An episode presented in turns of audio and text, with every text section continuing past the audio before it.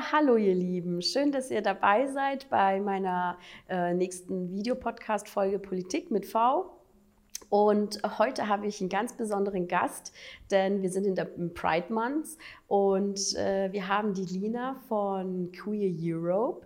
Queer Europe ist ein Projekt der IG Initiativgruppe und die Lina ist heute bei mir. Ich freue mich sehr. Herzlich willkommen, Lina. Danke für die Einladung. Super. Dann gehen wir doch mal los und zwar auch, wer bist denn du? Möchtest du ein, zwei Worte vielleicht noch zu dir?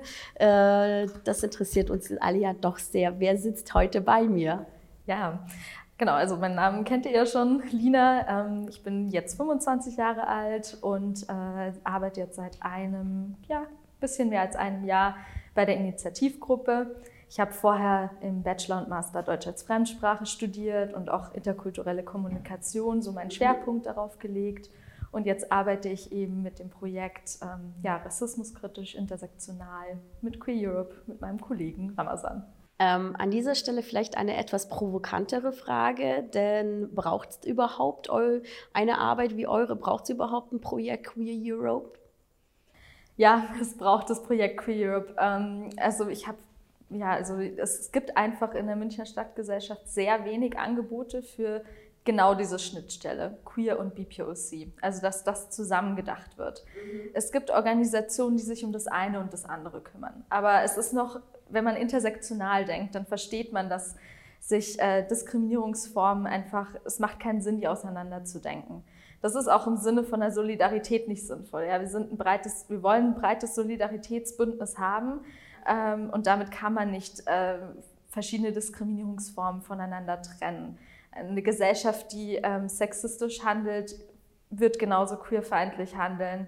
Ähm, eine Gesellschaft, die rassistisch denkt, äh, wird nicht äh, weniger queerfeindlich sein. Also ähm, da braucht es, genau, da braucht es einfach diesen Zusammenhalt. Und ähm, natürlich machen auch äh, Jugendliche bei uns Erfahrungen in, weiß nicht, in der Partyszene zum Beispiel, wo sich junge Menschen natürlich auch aufhalten, ähm, dass sie einfach verschiedene Formen von Ausschlüssen erfahren, weil sie queer sind, aber weil sie halt zum Beispiel eben nicht als weiß wahrgenommen werden. Und ähm, genauso wenig wie man die Identität eines Menschen zerstückeln kann, kann man das äh, ja auch in der, in der Beratungsarbeit, in der Empowerment-Arbeit äh, nicht auseinanderhalten. Was heißt denn Beratungsarbeit jetzt in dem Zusammenhang?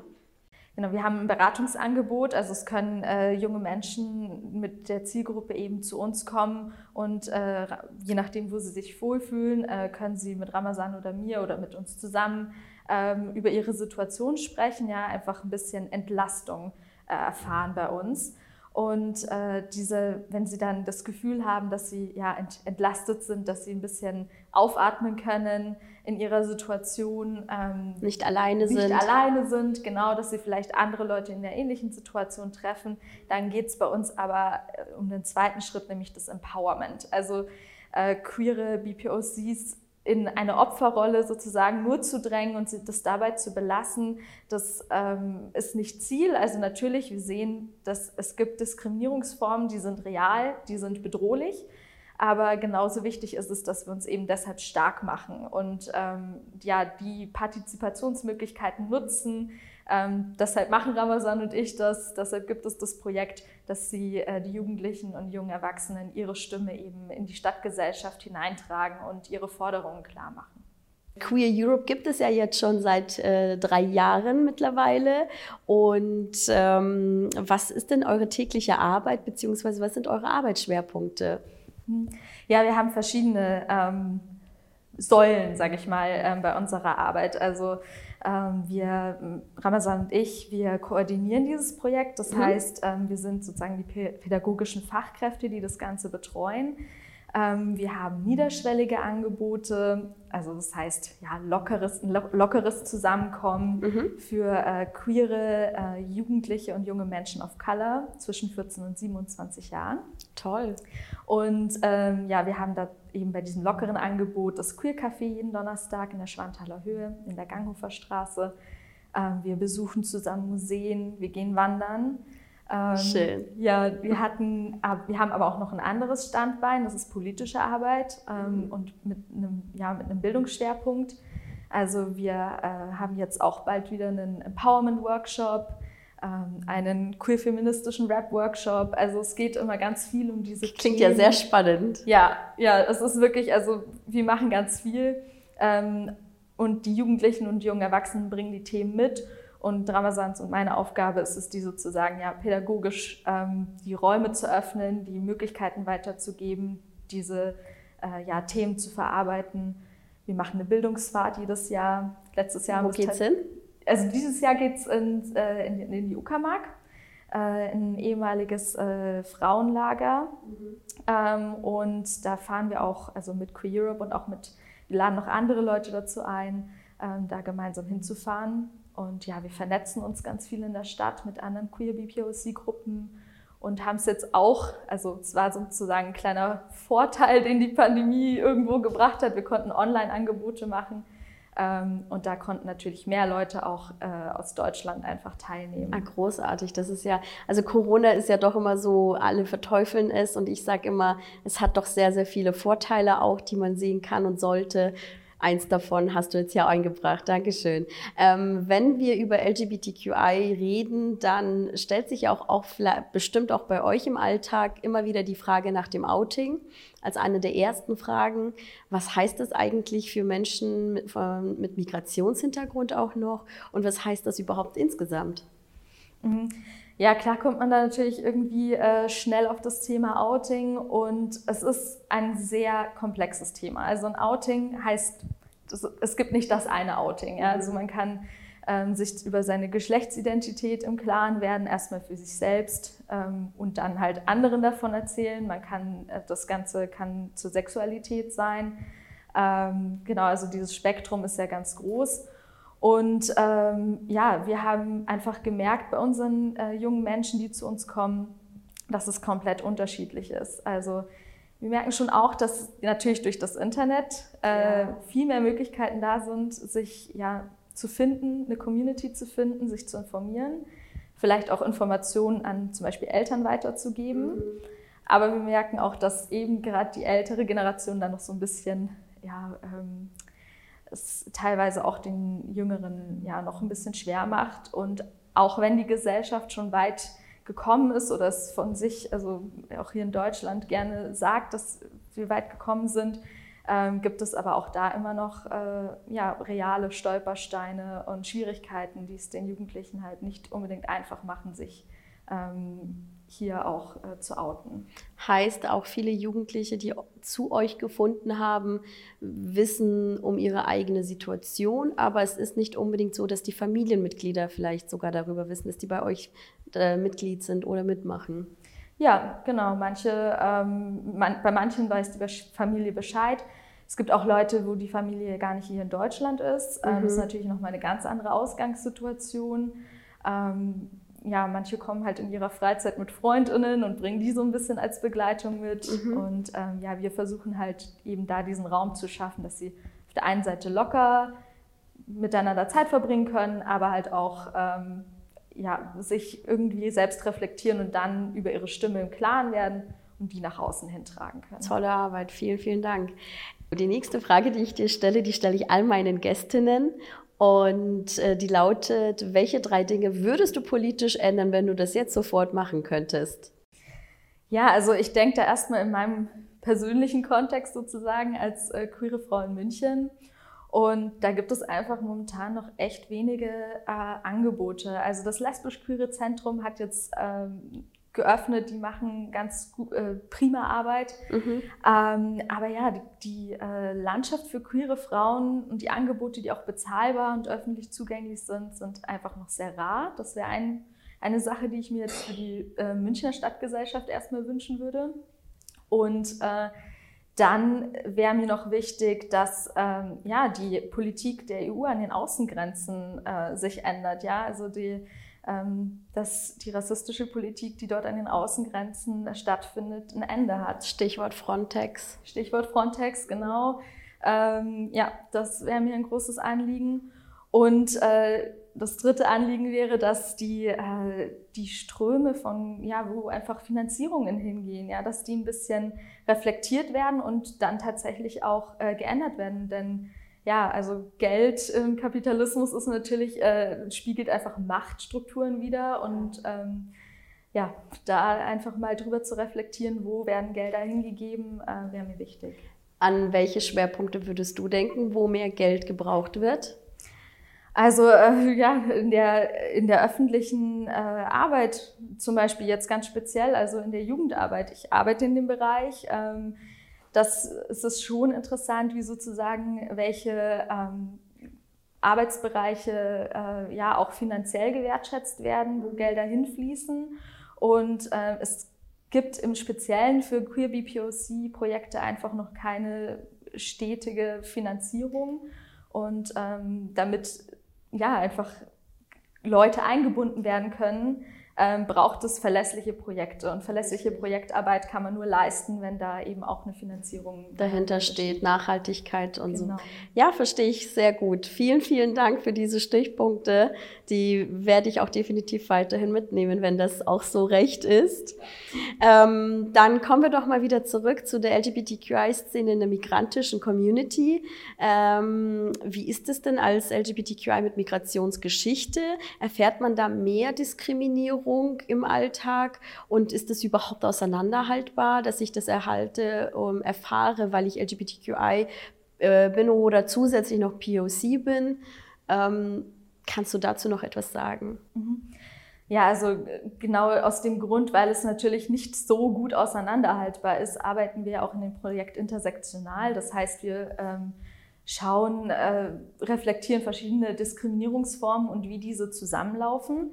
Äh, und da machen natürlich unsere jungen Teilnehmenden auch unterschiedlichste Erfahrungen. Und da kann ich jetzt auch quasi keine äh, Generalaussage zu treffen, weil auch die Gruppe wahnsinnig homogen ist und die sehr spezifisch äh, ihre Erfahrungen machen. Also es ist schon ein Unterschied, zum Beispiel, ob ähm, ja, jemand alleine hier in Deutschland ist, ob die Familie vor Ort ist, ähm, ob ja, welchen welchen Bildungshintergrund äh, man hat. Also es werden einem durch verschiedene Diskriminierungsformen, Sexismus, Klassismus, Rassismus und Queerfeindlichkeit einfach äh, ja, existenziell Steine in den Weg gelegt, sei das bei der Ausbildung, sei das beim, äh, bei der Wohnungssuche, auf dem Arbeitsmarkt. Also Wohnungssuche, ist das tatsächlich auch da relevant, weil das ist jetzt etwas nichts, was man optisch wirklich sieht, oder ist es dann die Kombination mit Migrationsgeschichte, was People of Color vielleicht passiert? Mhm.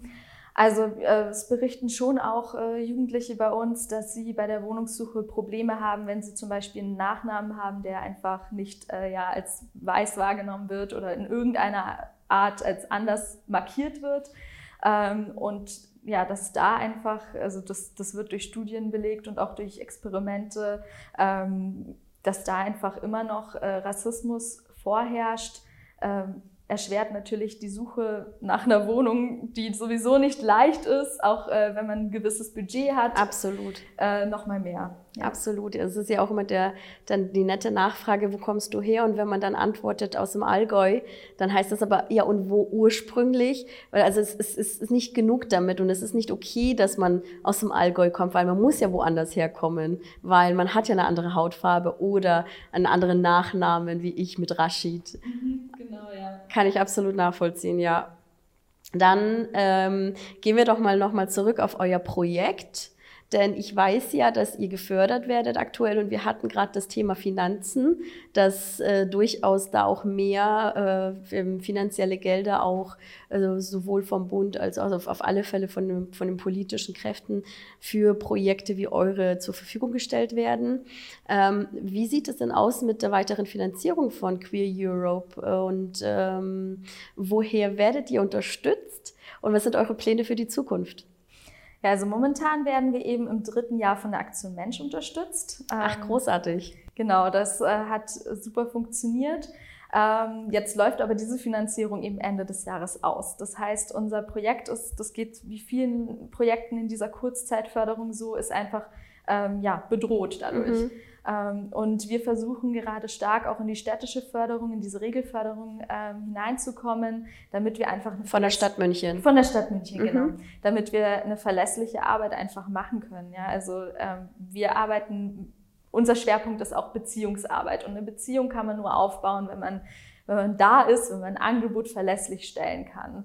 Richtig. Genau, und äh, ja, deshalb arbeiten wir gerade daran und äh, freuen uns natürlich über jegliche Tipps und äh, Spenden und äh, ja, wie wir unsere Finanzierung einfach noch weiterführen können, Ihr seid ein gemeinnütziger Verein, das heißt, man kann auch an euch spenden. Ganz genau, ja. Dann gleich hier ein kleiner Aufruf meinerseits, liebe Community. Ich würde mich sehr, sehr freuen, wenn ihr auch Queer Europe mit unterstützen wollt. Ich glaube, das ist jetzt sehr spontan gerade passiert von mir. Hier ist es in eurem Sinne. Also ihr macht eine ganz, ganz tolle Arbeit. Ich habe auch mit ähm, deinem Kollegen schon sprechen dürfen, dem Ramazan. Ähm, großartiges Engagement und ich, äh, was ich persönlich auch dabei sehen kann, ist viel Herzblut. Ja, danke schön. Das ist äh, ja schön zu hören. Und ähm, Ramazan und ich, wir verstehen uns super und leisten da also ja viel Arbeit und äh, sind auch super glücklich, dass wir das mit den Jugendlichen gemeinsam einfach machen können. Also wir verstehen uns beide als Team, aber wir existieren nur, weil es natürlich die Gruppe gibt. Das ist großartig. Wie viele Jugendliche habt ihr denn so, die da teilnehmen? Das ist wahrscheinlich immer ein bisschen unterschiedlich. Genau, ja, es ist immer ein bisschen unterschiedlich. Also im Durchschnitt, sage ich mal, sind so 17, das ist so eine feste Gruppe, 17 bis 20, die wir immer erreichen. Aber wir machen ganz viel Netzwerkarbeit und natürlich durch Social Media ähm, erreichen wir auch viel mehr. Also äh, die letzten Schätzungen waren so um die 150 Jugendlichen, die wir ähm, durch ja, unsere Präsenz sozusagen erreichen und unser Angebot. Großartig, auch bei den Bildungsfahrten machen da wahrscheinlich auch. Was kommt dann eigentlich bei euch am besten an von euren Angeboten? Das ist eine fiese Frage. ja, es ist echt unterschiedlich natürlich. Also ähm, ich glaube, an der Wanderung hatten sehr viele äh, Teilnehmende sehr Spaß, weil das natürlich auch irgendwie, also in unserem Dachprojekt, sage ich mal, Mikado, also Jugendkultur und Bildung, so ein Projekt war, wo wir ähm, in Austausch gegangen sind mit Jugendlichen, die im Theaterprojekt waren, im Umweltprojekt und so, da sind einfach mehr noch zusammengekommen. Mhm. Aber ich habe auch Rückmeldungen bekommen, zum Beispiel von einer Teilnehmenden, die bei der Podiumsdiskussion zum CSD letztes Jahr gesprochen oh. hat und die vorher sehr aufgeregt war, aber das super gemeistert hat und gesagt hat, hey, ich hätte es sonst halt vielleicht echt nicht gemacht. Und hier hatte ich die Möglichkeit und ja, durfte nachher auch das feiern mit, mit meiner Gruppe. Ach schön, solche Rückmeldungen, so Volkserlebnisse, Partizipation ist ja jetzt auch hier natürlich äh, ein Stichwort, so wie ich das raushöre. Mhm. Großartig. Dankeschön für diese tolle Arbeit. Eine letzte Frage meinerseits noch. Ähm, welche Forderungen habt ihr als Queer Europe an die Politik? Was soll ich in den Bundestag reintragen ab September? Ja, also unsere Forderungen sind sozusagen so breit wie äh, die Forderungen, die wir von den Jugendlichen aus unserer Gruppe oder jungen Erwachsenen auch hören. Also ein äh, wichtiges Thema ist ähm, eine, ähm, einen staatlichen Wohnungsbau, ja, einen sinnvollen staatlichen Wohnungsbau, ähm, da ja das, also das Leben in einer Großstadt wie München einfach wahnsinnig teuer ist und äh, viele junge Menschen sehr, einen Großteil ihres Geldes natürlich wie andere auch in die Miete stecken. Ja. Also das, das, ist ein Anliegen, das auch bei den, von den Jugendlichen kommt. Ähm, dann natürlich, wie ich vorher schon gesagt habe, dass äh, die äh, Kinder- und Jugendarbeit einfach unterstützt wird ähm, auf kommunaler Ebene, aber ja, dass die Vernetzung da gut stattfinden kann und eine verlässliche Arbeit äh, möglich ist und ähm, dass so ja, die ähm, Aufarbeitung von bisherigen ähm, rassistischen und queerfeindlichen Taten einfach konsequenter wird. Also sei das im Zusammenhang mit dem NSU und den Akten, die da ähm, ja, offengelegt werden sollen ähm, oder anderen queerfeindlichen und rassistischen Taten, die da ja, einfach äh, konsequent aufgearbeitet werden müssen. Das ähm, wäre uns sozusagen ein wichtiges Anliegen und eine Forderung. Vielen, vielen Dank für diese so wichtigen Forderungen vor allem. Also Thema äh, bezahlbarer Wohnraum ist äh, ein Querschnittsthema durch die gesamte Gesellschaft. Und äh, vielen Dank auch noch einmal für diese Verdeutlichung, dass es sogar von der Jugend auch noch mal kommt. Ich war vorgestern bei den Verdi-Seniorinnen und da war es auch ein ganz, ganz großes Anliegen, was wir jetzt sehen in allen gesellschaftlichen Altersgruppen auch noch ist. Ähm, und auch, was ich toll finde bei Queer Europe, ihr separiert nicht, sondern ihr bringt einfach zwei gesellschaftliche Themen zusammen, Migration und LGBTQI, was gerne auch in der Vergangenheit immer wieder für sich gesehen wird. Und wir sehen auch, Thema Migration ist ein Querschnittsthema in der gesamten Gesellschaft. äh, trifft einen immer wieder und auch jetzt hier. Vielen, vielen Dank für diese tolle Arbeit. Und danke, dass du heute mit mir darüber gesprochen hast. Diese Forderungen, die auch sehr klar und deutlich sind, ähm, werde ich definitiv mitnehmen. Dankeschön dafür. Danke dir. Großartig. Ihr Lieben, vielen, vielen Dank, dass ihr jetzt auch dabei wart und ähm, mitverfolgt habt, wie diese tolle Arbeit bei Queer Europe aussieht. Ich hoffe, ihr habt einen besseren Einblick erhalten. Migration ist und bleibt auch ähm, in unserer Gesellschaft ein Querschnittsthema. Ich äh, wünsche mir auch mehr politische Partizipation von Migrantinnen und äh, freue mich, wenn ihr das nächste Mal bei Politik mit V mit einschaltet.